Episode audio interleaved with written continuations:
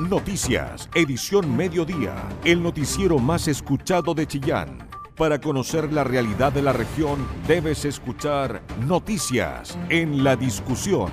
Con tu voz, somos todas las voces. Muy buenas tardes, bienvenidos a esta edición del 14 de noviembre de nuestro noticiario central acá en Radio La Discusión. Mi nombre es Felipe Ahumada Llegó y junto con Mario Arias en los controles estaremos durante estos próximos 60 minutos contándole noticias las más relevantes ocurridas en Chillán, la región de Ñuble y también nacionales e internacionales.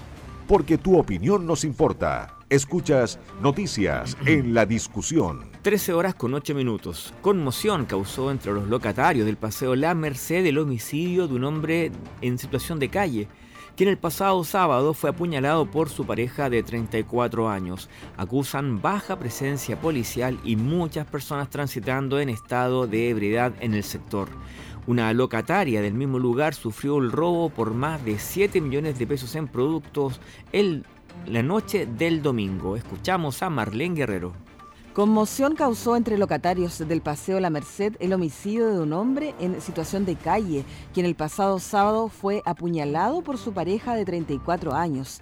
Pese a que los delitos similares como robos con violencia, riñas con arma blanca, no son tan frecuentes como en la década pasada, aseguran que existen demasiados locales de venta de alcohol, lo que sumado a la constante presencia de personas en situación de calle y a gente transitando en estado de ebriedad, ha despertado inquietud en clientes y comerciantes.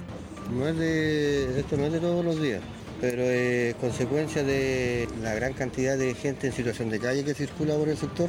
Aparte de eso, eh, la gran cantidad de patentes de alcohol que hay acá dentro en el, recinto. Situación de calle más eh, el, alcohol y las drogas que no, no, es, generalizado. En cuanto al homicidio, la fiscal Maritza Camus Vega informó que la autora del homicidio, registrado a las 14.30 horas del sábado, fue detenida y que además causó heridas a una segunda persona, quien debió ser llevada al hospital.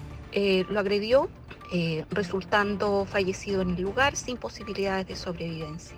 Además, esta misma mujer agredió a un segundo hombre de 39 años, quien eh, resultó con lesiones que está estableciendo su gravedad en el hospital de Chillán. La mujer autora del hecho fue detenida también al interior del Paseo La Merced en flagrancia. es una mujer de 34 años de edad, tras el control de detención de la mujer, la Fiscalía pidió un aumento del plazo de la detención para poder contar con los informes del Servicio Médico Legal, por lo que la formalización se realizará este próximo miércoles. En tanto, siempre en el Paseo La Merced, delincuentes se robaron más de 7 millones de pesos en especies desde el local Grau Chop. Roxana Candia, dueña del local, dice que últimamente hay escasa presencia policial pasaron dos rejas, le rompieron mis candados, entraron a robar a mi local. Me avisaron al tiro anoche, alrededor de las 23 horas. Normalmente este paseo es para gente de campo y ahora se ha vuelto más con la gente de situación de calle. En este mismo minuto usted corre todo el paseo, niño, carabinero. Casi dos horas eh, y carabinero no llegó al lugar. Tuve que ir directamente yo a la PDI. Estimaciones de la Cámara de Comercio, este año en Chillán, más del 80% de los locales comerciales ha sufrido de a lo menos un robo en lo que va del 2022. Información veraz, con periodistas de verdad, noticias en la discusión. Y en medio de una crisis de seguridad marcada, entre otras cosas, por este famoso video viral de la supuesta mafia del norte, también por la quema, el primer atentado incendiario de un camión, una crisis que vive las, eh, la región, se realizó el cambio de mando en la Dirección Regional de la Policía de Investigaciones. En el lugar estuvo Jorge Hernán Quijada. Esta mañana, en dependencias del Teatro Municipal, se llevó a efecto el cambio de mando de la Dirección Regional de la Policía de Investigaciones. Salió el exdirector regional Juan Carlos Carrasco y llega a asumir la dirección regional de la Policía de Investigaciones Gastón Herrera, quien señaló a los medios de comunicación. Vengo feliz, en realidad, feliz, porque una, una zona que conozco muy bien. Eh, yo, por razones familiares, de los 12 años aproximadamente que siempre visito esta zona, eh, me encontré hace rato que no la recorría y eh, ahora estos días, un par de días, este fin de semana lo recorrí, la verdad es que está muy bonito Chillán. Eh, tengo que recorrer la zona, eh, toda la región en realidad, pero por lo menos lo que he visto me ha impresionado mucho. Muy feliz, eh, vengo a, cumplir los desafíos que mi antecesor ya tenía programado y la idea es obviamente combatir la delincuencia, el crimen organizado y, poder cooperar al Ministerio Público y a las autoridades de la región en lo más que pueda. Sí, efectivamente eh, no, es, eh, no es privativo de la región en realidad. Eh, yo vengo de la región de los lagos donde ya teníamos algunas dificultades, pero hemos trabajado, allá por lo menos hemos trabajado muy bien.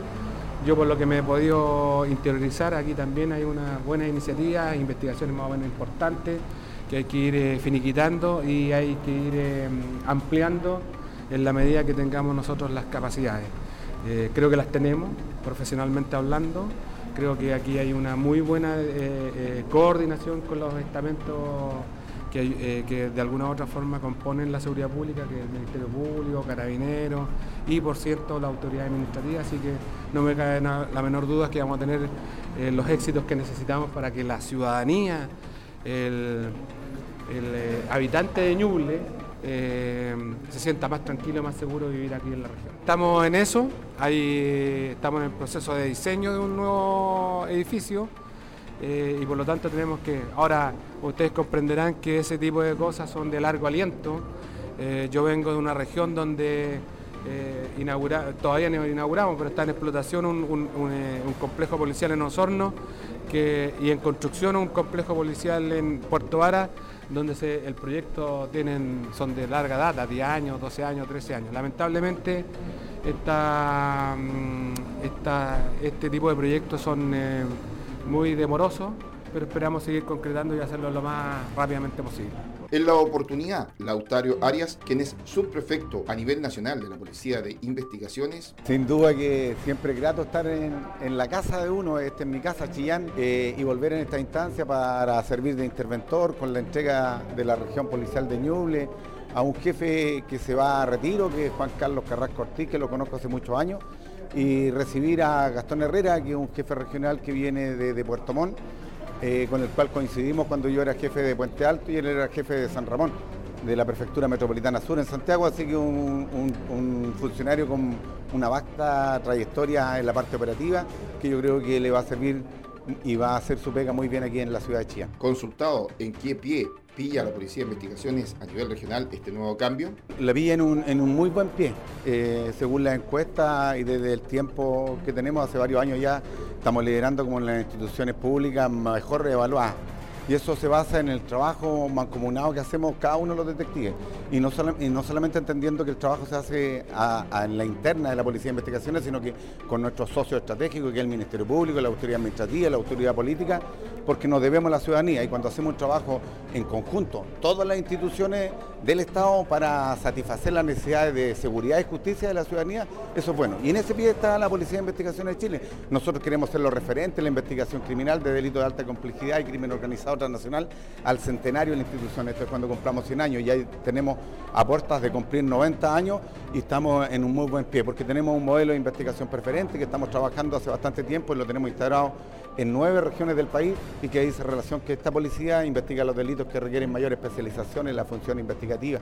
Y en eso estamos, estamos abocados en ello, tenemos mucha confianza en que nuestros detectives cada día se perfeccionan día a día más para hacer lo que el país necesita, una policía investigadora de calidad que estamos en busca de la verdad. Juan Carlos Carrasco, el ex director a nivel regional de la Policía de Investigaciones, pasa a retiro después de más de 33 años de servicio a la institución. Periodismo regional con noticias de verdad. Noticias en la discusión. 13 horas con 17 minutos. Un delincuente habitual identificado como Jason Enríquez Rodríguez fue puesto en prisión preventiva tras cometer diversos delitos el pasado domingo en la comuna de San Nicolás, entre ellos por haber disparado con un arma de fuego hechiza en contra de carabineros del retén de esa comuna que acudió a procedimiento por el que estaba siendo precisamente denunciado en horas de esa noche.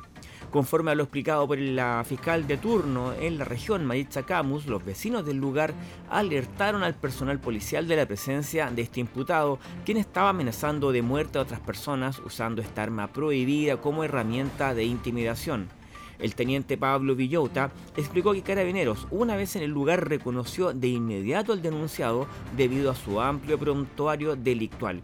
Para evitar la acción policial, el delincuente trató eh, de dispararles, de defenderse con su propia arma en contra de los funcionarios. Sin embargo, y pese a tratar de arrancar, también fue aprendido a los pocos segundos. La fiscal Camus lo formalizó esta mañana por delitos de amenaza de muerte, homicidio frustrado a carabineros de servicio y porte ilegal de arma de fuego prohibida. Pasó audiencia de control el imputado Jason Enrique Rodríguez por eh, haber sido detenido el día de ayer en San Nicolás por los delitos de eh, homicidio tentado a carabineros de servicio y porte ilegal de arma prohibida. Esto es un arma hechiza. Se declaró legal la detención, se formalizó por estos delitos y la Fiscalía solicitó la prisión preventiva de este imputado, acogiendo nuestra petición el Tribunal de Garantía.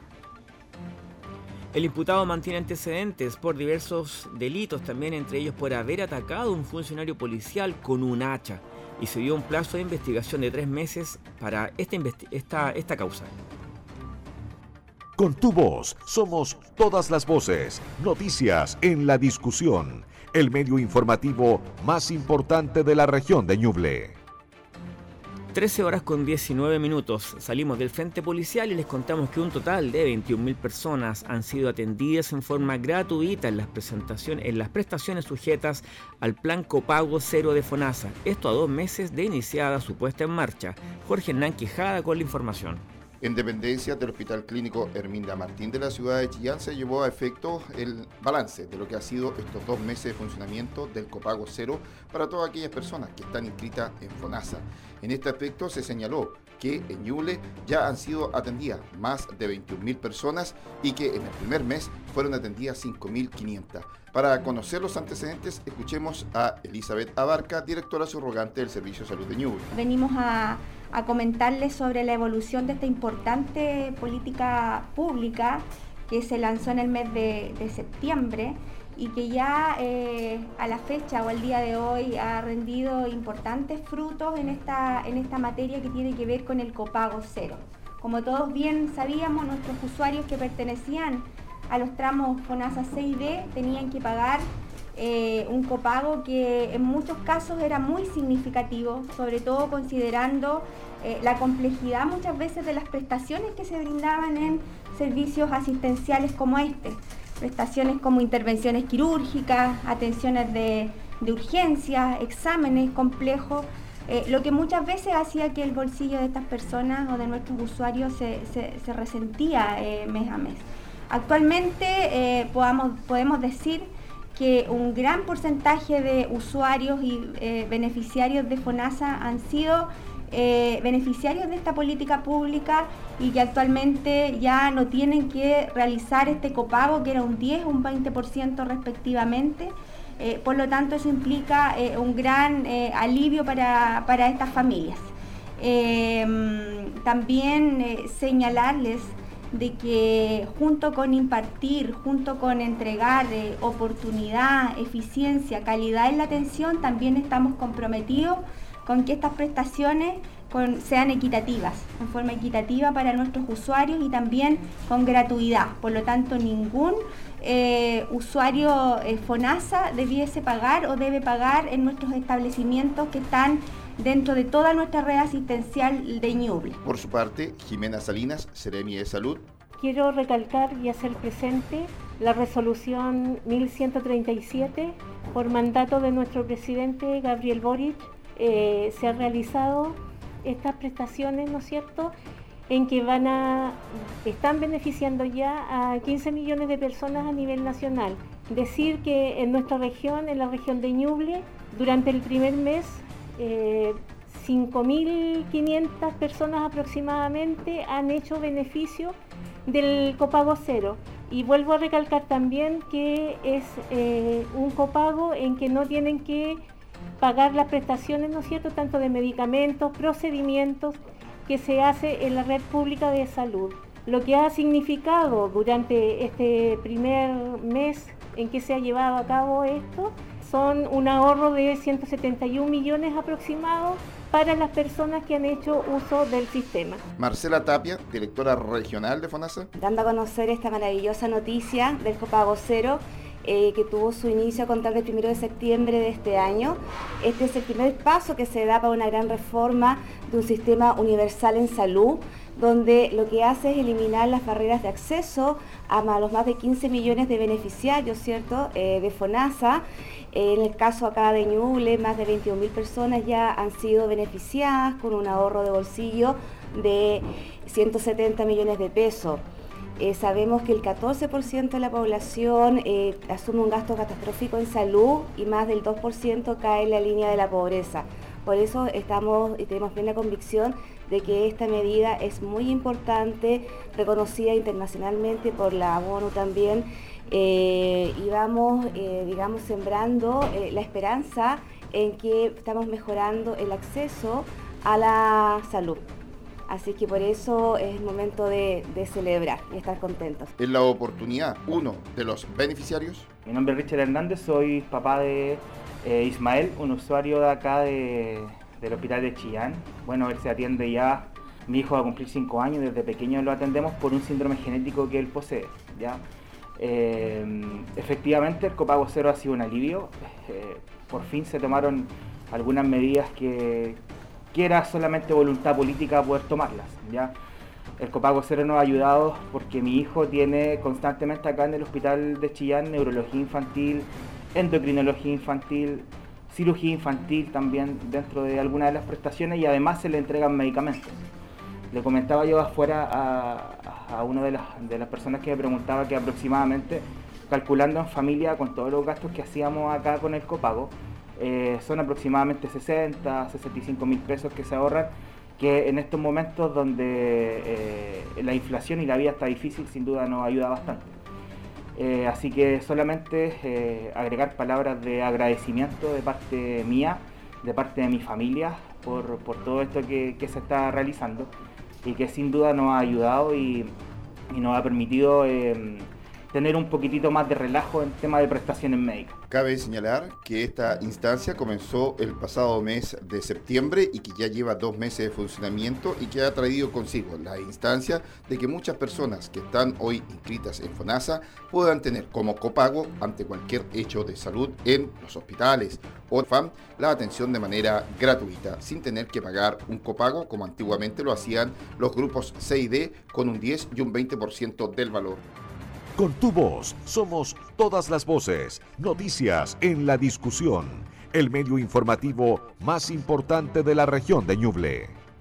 13 horas 26 minutos. Un primer encuentro de educación rural en Ñuble ha reunido a más de 100 profesores para debatir sobre la educación pública.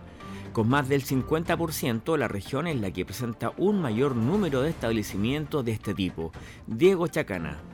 Durante la jornada del pasado jueves y viernes en nuestra región se desarrolló el primer encuentro de educación rural de Ñuble, encabezado por el Ceremi de Educación César Riquelme y permitió a más de 100 profesores y profesoras y encargados de las escuelas rurales de la región trabajar en el futuro de la educación pública. Este encuentro que se realizó en la comuna de Quillón tuvo como objetivo generar un diagnóstico regional, sobre todo de la educación en comunas rurales de la zona. En ese sentido, el Ceremi de Educación recalcó que en la región existen más de un 50% de escuelas públicas y de estas más de 100 son multigrados y selectivas.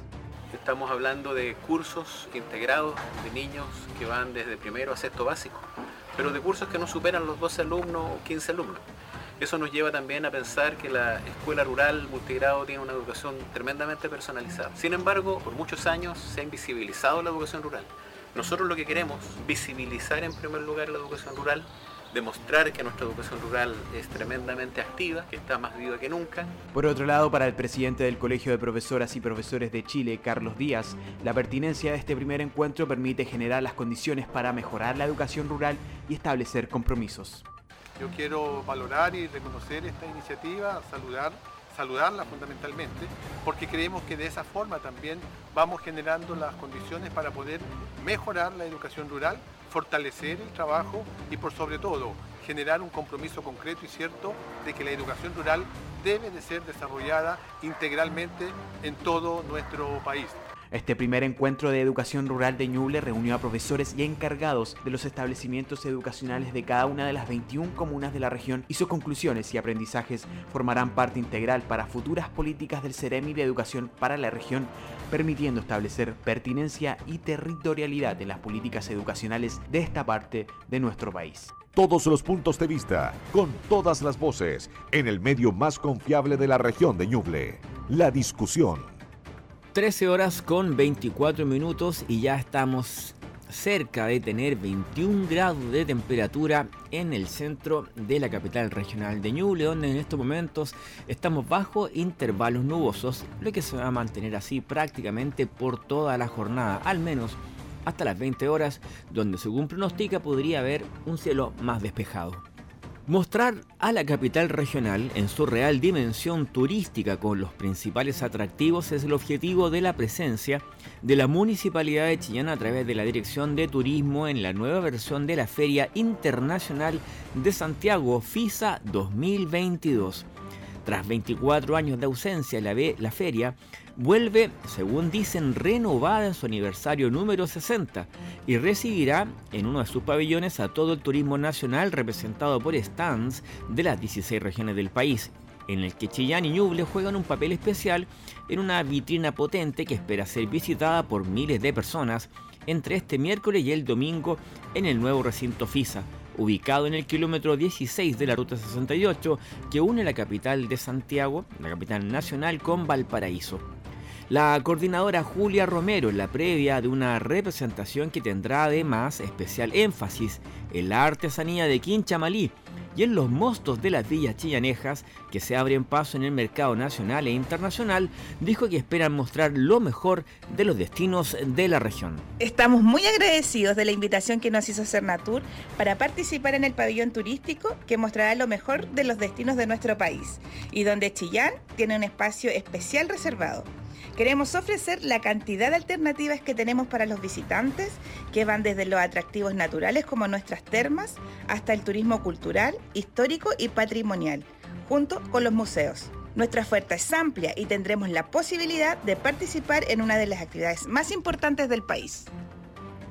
Las actividades de la FISA se realizarán entonces entre el 16 y el 20 de noviembre y contará la presencia de representantes de más de 2.000 marcas de 20 países. Información veraz, con periodistas de verdad, noticias en la discusión. 13 horas 36 minutos. La Fiscalía Militar asume investigación por un accidente aéreo de una nave de los halcones de la FACH que ocurrió en Chillán. Esto fue el fin de semana y todo el mundo parece ya saberlo, pero la pericia del piloto fue lo que evitó la tragedia al caer en el sector de la cancha del Colegio Padre Hurtado en el mediodía de ese domingo. Los dos ocupantes resultaron con lesiones leves. Amplía esta información Jorge Hernán Quijada. Y ayer domingo, un avión de la escuadrilla Halcones tuvo que desarrollar un aterrizaje de emergencia en dependencias de la cancha del Colegio Seminario Padre Alberto Hurtado Chillán, pasadas las 12 horas con 30 minutos. En este sentido, tras haber participado de acrobacia durante el fin de semana en la región del Biobío, específicamente en la ciudad de Concepción, durante el domingo hacían su regreso a la ciudad de Santiago, cuando se presentó este problema por causas que están siendo investigadas. Pasemos a escuchar ante este hecho, tras el aterrizaje forzoso, a el delegado presidencial, Gabriel Pradenas. Respecto a antecedentes, eh, los cuales han sido vistos, ya salió el comunicado de la Fuerza Aérea de Chile respecto a la situación. Usted eh, salió hace tres minutos eh, y ahí aparecen algunos detalles sobre lo sucedido. Primero señalar que no era un ejercicio de acrobacia, sino que era un ejercicio, era, era un traslado era un traslado. La avioneta en particular, una avioneta relativamente nueva, había llegado hace casi un mes, eh, y en particular venían dos personas en la nave, venía, el piloto y el copiloto, que en este trayecto, que tenían una hora de vuelo más o menos aproximada, un tiempo de vuelo más o menos aproximado de 40 minutos, eh, tienen que recurrir a una maniobra eh, de emergencia, dado a que aparentemente habían fallas en el motor. En ese sentido, como ustedes pueden ver, la cancha en la que hacen la primera bajada, ¿cierto? eh, era la alternativa más cercana y próxima para poder hacer el descenso, dado que la emergencia, el piloto y su expertise eh, determinó que era la mejor maniobra. primero hizo la bajada, tuvo una contención en la primera reja y luego termina donde ustedes están observando de hacer el, hacer el, frenado de emergencia. Existieron eh, lesiones y contusiones respecto al piloto y el copiloto que fueron derivados eh, al Hospital Regional Herminda Martín. Y en ese contexto, ellos, bueno, vamos a ver eh, próximamente cuáles son los, son los detalles respecto a las lesiones que tienen. Vamos a ir a verlo. También mencionar que Bombero llegó con mucha rapidez al lugar, junto con carabineros y por supuesto personal de la FACH.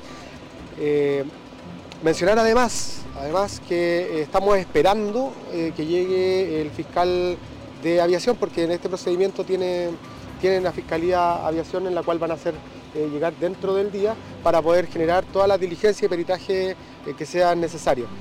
Otro elemento importante es que, como ustedes deben saber muy bien, existe esta caja negra respecto a todas las avionetas y vamos a tener más detalles, por supuesto, una vez que se efectúen las diligencias respectivas del caso. El prefecto de los servicios, comandante Diego Salas. Sí, primero que todo tenemos que agradecer que ambos pilotos se encuentran, se encuentran fuera de riesgo vital, se encuentran en el hospital local. A Carabineros se nos da aviso a nivel 133, los vecinos acá del sector nos dan cuenta de este hecho, concurrimos en forma oportuna y rápida, prestamos eh, auxilio al piloto y al copiloto, los cuales una vez extraídos de esta avioneta son trasladados por un helicóptero de la Fuerza Aérea al hospital local. En este minuto Carabinero ya se encuentra acá en el lugar, aislando el sitio del suceso, como bien decía nuestro delegado presidencial, competencia eh, tiene el, fiscal de aviación, por lo tanto vamos a esperar las instrucciones del fiscal, vamos a estar el tiempo que sea necesario para que esta situación sea investigada y posteriormente la Fuerza Aérea dará otro comunicado oficial como que el que ya entregó a través de su Twitter institucional. Mire, en este minuto vamos a tener una conversación con el rector. Lo importante que quiero destacar es que gracias a Dios aquí no hay personas lesionadas civiles.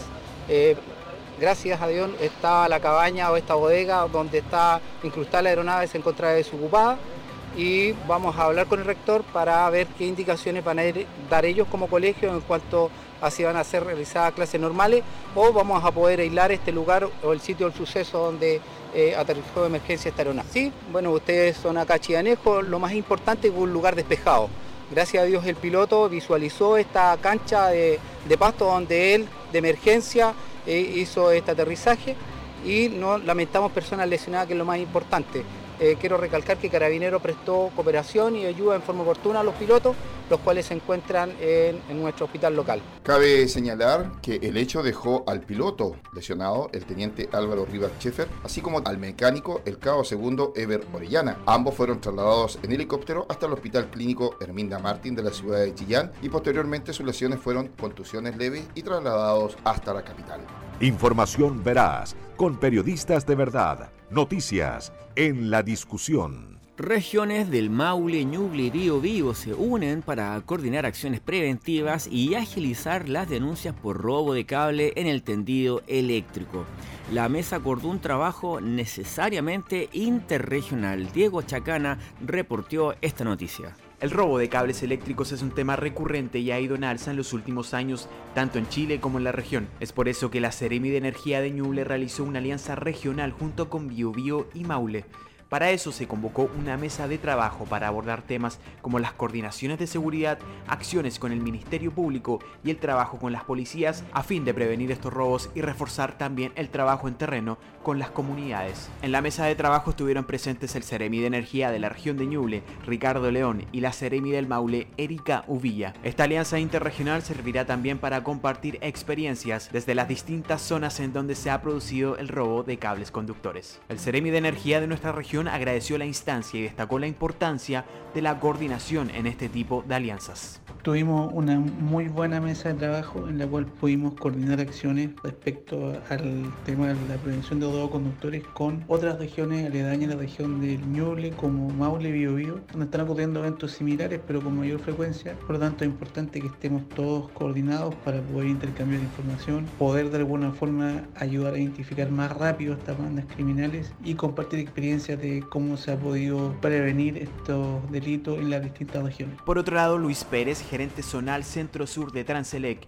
empresa dedicada a la distribución eléctrica, reveló la importancia de generar estas alianzas, ya que este problema genera inconvenientes cada vez que ocurre un robo de cable conductor. Tuvimos una reunión muy productiva, eh, es primera reunión que tenemos entre las mesas interregionales, con la mesa del Maule y la mesa del Biobío, lo cual refuerza el trabajo que requiere este tipo de problemas coordinación entre las diferentes regiones, coordinación entre los diferentes grupos, los, diferentes organismos que están trabajando detrás de este delito que afecta tanto a, las comunidades. El último robo de cable conductor registrado en la región fue el 8 de noviembre en la comuna de Yungay, en donde se llevaron casi 3 kilómetros de cable que corresponde casi a una tonelada de cobre. Con este se contabilizan en Ñuble 10 robos durante este año. Es por eso que también es importante que la comunidad denuncie este tipo de situaciones sospechosas que pudieran derivar en el robo de material en los tendidos eléctricos. Periodismo regional con noticias de verdad. Noticias en la discusión. 13 horas 45 minutos. La Seremi de Salud no descartó un retroceso de fase del plan paso a paso en Ñuble. Esto tras aumentar la gravedad de los hospitalizados a causa del COVID-19. La autoridad encabezó el inicio de la vacunación con distintos procesos anuales en personas mayores de 60 años. Jorge Hernán Quijada. La Seremi de Salud Jimena Salinas señaló que, si bien es cierto, ha habido un aumento en materia de casos COVID, hay que destacar que están llamando a todas las personas mayores de 60 años a partir de este día lunes 14 de noviembre para que se puedan colocar la nueva vacuna bivalente en los distintos centros de salud. Sí, alrededor de 60.000 personas crónicas más se suman a, a la campaña de la vacuna eh, que viene ahora bivalente, ¿verdad? Y aparte de las personas que ya se vacunaron, adultos mayores y funcionarios de la red de salud. Ya, la protección es para dos cepas, que es la, la originaria, ¿no es cierto?, la primitiva, y la Omicron, que es altamente contagiosa. Eso no impide, no impide que no vayamos a contraer la enfermedad, pero sí impide las hospitalizaciones y que se agraven los cuadros clínicos. Consultado referente a si en algún minuto podría retrocederse a raíz del aumento de casos en materia COVID. Es muy importante dada la alta contagiosidad que puede producir. Al quitarnos las mascarillas eh, corremos el riesgo de poder contraer las nuevas cepas, las nuevas variantes que vienen y por eso es la indicación de esta vacuna que va a ser aplicada una vez al año. En este momento se está evaluando, lo conversamos también en unas jornadas que tuvimos a nivel nacional de Ceremis y se está evaluando la, posibilidad, esto va a ser relativo a los casos que se vayan produciendo a nivel del país. ¿Podríamos retroceder? Sí, hasta el momento eh, ha sido buena la cobertura de, de las vacunas que han ayudado bastante a que no hayan hospitalizaciones. Somos a nivel nacional eh, la tercera región con mayor cantidad de vacunados, sobre todo de la cuarta dosis. La Seremi de Salud hizo un llamado a la población a no bajar la guardia y de esta manera seguir manteniendo el higiene en el hogar, así como usar mascarilla en espacios cerrados.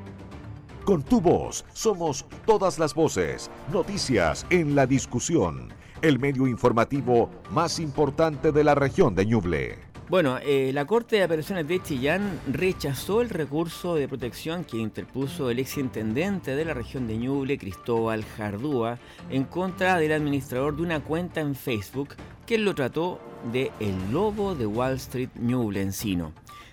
Esto, según lo que explicaba este bloguero, como críticas porque el ex intendente de la región estaba trabajando tanto en la municipalidad de Parral como en la del Portezuelo y al mismo tiempo por ser asesor de la diputada Marta Bravo. Evidentemente la comparación no le gustó en lo absoluto a el ex intendente Jardúa, quien dice haber visto menos menoscabada su eh, su trayectoria, su imagen como político, como abogado, y también porque todo esto había vulnerado las garantías constitucionales del derecho a la vida, a la integridad física e incluso psíquica. De todas maneras, la Corte rechazó la acción de protección explicando que la publicación efectuada en la red social de Facebook por el medio de comunicación El Espectador de Ñuble, es posible advertir que la especie, el recurrido, solo se limitó a realizar una crítica de carácter político relativa al desempeño de las actividades laborales de Jardúa y que no necesariamente eh, habían estado, eh, serían objetos de censura, eh, ya que se trata de una, de una materia de suyo trascendente y delicada como la utilización de, de recursos públicos, pero sin embargo que no estaban en sintonía con los delitos que Cristóbal Jardúa decía revisar. Por lo tanto, rechazado el recurso de protección que había eh, puesto en la Corte de Apelaciones Cristóbal Jardúa por este eufemismo que no le gustó para nada del lobo de Wall Street Newblency. Todos los puntos de vista, con todas las voces, en el medio más confiable de la región de Ñuble. La discusión. Muy bien, y cuando son las 13 horas con 50 minutos, tomamos contacto con el editor de nuestro noticiario central, Marcelo Herrera, periodista, que nos trae todo el informe, el resumen de lo más importante de lo ocurrido en el plano nacional e internacional. Hola, ¿qué tal Felipe? ¿Cómo te va? Muy buenas tardes. Vamos a comenzar a revisar las informaciones tanto nacional como del mundo en este inicio de semana aquí en Noticias en Radio La Discusión. Y vamos a comenzar con eh, algo poco tradicional, ¿ah? porque, pero no menos importante, porque en la información nacional vamos a destacar eh, un tema de la salud pública. Este, este día, lunes 14 eh, de noviembre, se conmemora el Día Internacional de la Diabetes, una enfermedad que ha aumentado su prevalencia en Chile. Fíjense bien, pasando del 6,3% de la población que la padecía el año 2003 al 12,3% en 2017. O sea, en eh, prácticamente 12 años o, o 14 años se duplicó según la última encuesta nacional de salud. Hoy se estima que uno de cada 10 personas en el país vive con diabetes, convirtiéndose así en la cuarta enfermedad con mayor presencia en la población. El tratamiento para esta patología, es la buena noticia, está cubierto por el Sistema de Garantías Explícitas de Salud GES y además quienes padecen diabetes tipo 2 tienen asegurado su tratamiento farmacológico como pacientes crónicos en la red de atención primaria de salud. Em, respecto a la diabetes 2, tipo 2, el eh, Ministerio de Salud anunció hoy día que se incorporó un medicamento altamente costoso, como es la vildagliptina, que es un medicamento para diabetes para personas de 65 años o más que tienen enfermedad renal crónica. Este fármaco tiene un precio de referencia que supera los 20 mil pesos por una caja de 28 comprimidos en las farmacias y una persona puede llegar a gastar al menos 240 mil pesos anuales. Así que importante que en esta celebración, no celebración, esta eh, conmemoración del Día Internacional de la Diabetes, eh, el eh, Ministerio de Salud haya anunciado que se incorpora en forma gratuita para quienes estén registrados los consultorios, ¿verdad?, con esta enfermedad. Este medicamento que es altamente costoso y va a ser ahora gratuito. Ya se estaban repartiendo en forma gratuita los típicos medicamentos, ¿verdad? Para quienes que consumen las personas que padecen diabetes la, formina, por ejemplo, pero ahora se incorpora la vildagliptina, que es esencial para evitar una enfermedad renal crónica en el caso de personas mayores de 65 años. Pero para saber más de la diabetes, conozcamos algunos tips. existen dos tipos de diabetes, el tipo 1, que suele presentarse en población joven, donde el páncreas deja de producir insulina, y el tipo 2, que representa entre el 90 y 95% de los casos que se caracteriza por la resistencia a la insulina y también está en tercer lugar la gestacional, que es una complicación que se presenta en aproximadamente el 17,7% de los embarazos como efecto de esto, en otros tipos más específicos menos frecuentes. Pero ¿por qué es importante saber em, si tengo diabetes? Porque efectivamente esta patología puede derivar en, en, otras enfermedades graves, ¿verdad? Como infarto al corazón, ataque cerebrovascular, enfermedad renal, pérdida de visión y ceguera. Así que es muy importante estar atento a estos eh, cuadros también. Si usted no ha sido diagnosticado con diabetes, es igualmente importante estar atento a los síntomas que pueden ser indicadores de esta patología como la visión borrosa, una sed excesiva o boca seca, falta de energía, cansancio excesivo, dificultad para cicatrizar heridas, deseos frecuentes de orinar, pérdida de peso no voluntaria, sensación de hormigueo o adormecimiento, digo, de manos o pies, o padecimiento frecuente de infecciones. Todos estos son síntomas que indican que algo no anda bien y deberíamos asistir a un centro de salud. Ahora, si usted quiere irse a la segura, no tiene diabetes, pero quiere averiguar, tiene que dentro de los exámenes preventivos, por ejemplo, que se puede hacer en forma anual, estos exámenes de sangre, eh, que le tomen el nivel de em, glicemia, ¿verdad? En la sangre, si es eh, mayor a, 100, eh, puede haber una existencia ahí de prediabetes ya que de todas maneras eh, eh, tiene que consultar al médico porque es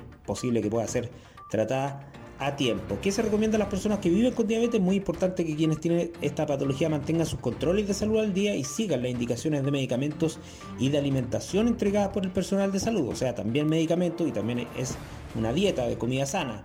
Y también hay que realizar actividad física entre 3 a 5 veces por semana de por 30 a 45 minutos y mantener un peso corporal saludable y obviamente no fumar, por ejemplo. Así que eh, son las medidas para quienes viven con diabetes y puede así controlarse esta enfermedad.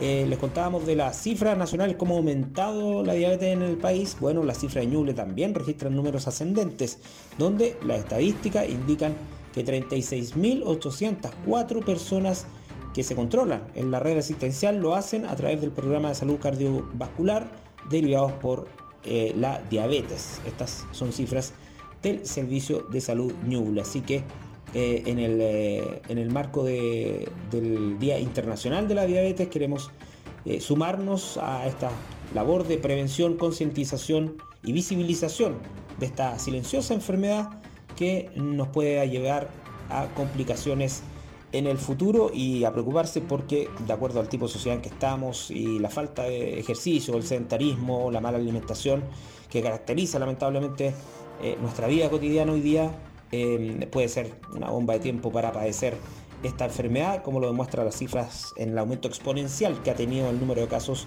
en los últimos años. Muy bien, vamos a pasar al ámbito internacional. Todos los ojos, por supuesto, están puestos en la cumbre de los líderes del G20, donde eh, esta jornada se reunieron. Hubo un, hito importantísimo, importantísimo como fue el encuentro o esta cumbre entre los presidentes eh, de Estados Unidos, Joe Biden, y de China, Xi Jinping, quienes reafirmaron este lunes su voluntad de trabajar juntos y rebajar las tensiones que han llevado la relación bilateral más importante del mundo a uno de sus momentos más bajos. El primero en intervenir en este, esta cumbre líder G20 que se realiza, dicho sea de paso, en eh, la isla indonesia de Bali, fue Biden quien expresó su deseo de mantener abiertas las líneas de comunicación entre China y Estados Unidos debido a la responsabilidad que comparten estas dos potencias. Que dijo Biden, nuestras dos naciones comparten la responsabilidad de gestionar sus diferencias, debemos evitar que la competición se convierta en algo parecido al conflicto. Debemos encontrar formas de trabajar juntos en asuntos globales urgentes que requieren nuestra cooperación, aseveró el eh, presidente de Estados Unidos. A continuación, Xi expresó su alegría de ver a Biden, con el que establó entabló perdón, una relación cercana cuando ambos eran vicepresidentes y consideró que no hay sustitución para los encuentros cara a cara, pese a que ambos habían mantenido cinco conversaciones telefónicas y por videoconferencia desde que el estadounidense llegó a la Casa Blanca en enero del 2021. El mundo se halla en una encrucijada. ¿A dónde vamos desde aquí? Esta es una pregunta que no solo está en nuestra mente, sino en la de todos los países. El mundo espera que China y Estados Unidos manejen de forma adecuada su relación, reflexionó el presidente chino. Los dos líderes estrecharon la mano a modo de saludo y sonrieron posando para las cámaras en, la, en una foto para la historia. Eh, la cifra bilateral llega en un momento, la cita bilateral, digo, el encuentro entre los dos mandatarios, llega en un momento de tensión agravada por su diferencia en cuanto a la guerra de Ucrania, o más recientemente por la crisis del estrecho Taiwán y las restricciones impuestas por Washington a la exportación de equipos de producción de semiconductores a China. Se trata este del primer encuentro en persona, está dicho, entre Biden y Xi Jinping desde que el eh, norteamericano asumió el poder en enero del 2021. La última vez que se vieron en persona fue en enero del 2017, cuando ambos coincidieron en el Foro Económico Mundial de Davos y Biden ejercía como vicepresidente del expresidente Barack Obama. Vamos a estar eh, centrándonos seguramente en la semana en las novedades que surjan de este encuentro, esta cumbre del G20 que se realiza allá en Indonesia y que tuvo hoy su primer hito destacado con este encuentro por primera vez presencialmente entre los líderes de las dos principales potencias del mundo como son Estados Unidos y China. Bueno, con esta información estamos poniendo punto final a esta revisión de las noticias nacionales e internacionales que han marcado la jornada en esta pauta y que usted conoce aquí en Noticias en Radio La Discusión. Que esté muy bien, muy buenas tardes. Muy bien, de esta manera despedimos nuestra edición de hoy, finalizamos esta jornada lunes del 14 de noviembre, cuando son las 14 horas en punto. Les agradecemos la compañía, los invitamos cordialmente para seguir con nosotros mañana a las 13 horas. Noticias, edición mediodía, el noticiero más escuchado de Chillán, periodismo regional con noticias de verdad, en la discusión, con tu voz, somos todas las voces.